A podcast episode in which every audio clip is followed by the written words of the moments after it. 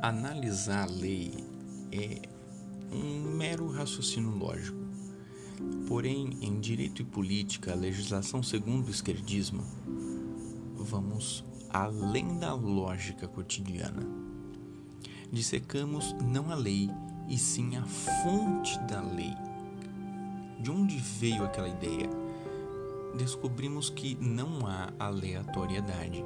As coisas não são por acaso, e o legislador de algumas leis não faz essas leis por mero bom senso social, e sim por motivações principiológicas esperando um resultado em um tempo certo e que a evolução social não é uma evolução, e sim uma mutação provocada através de estudos sobre o comportamento humano.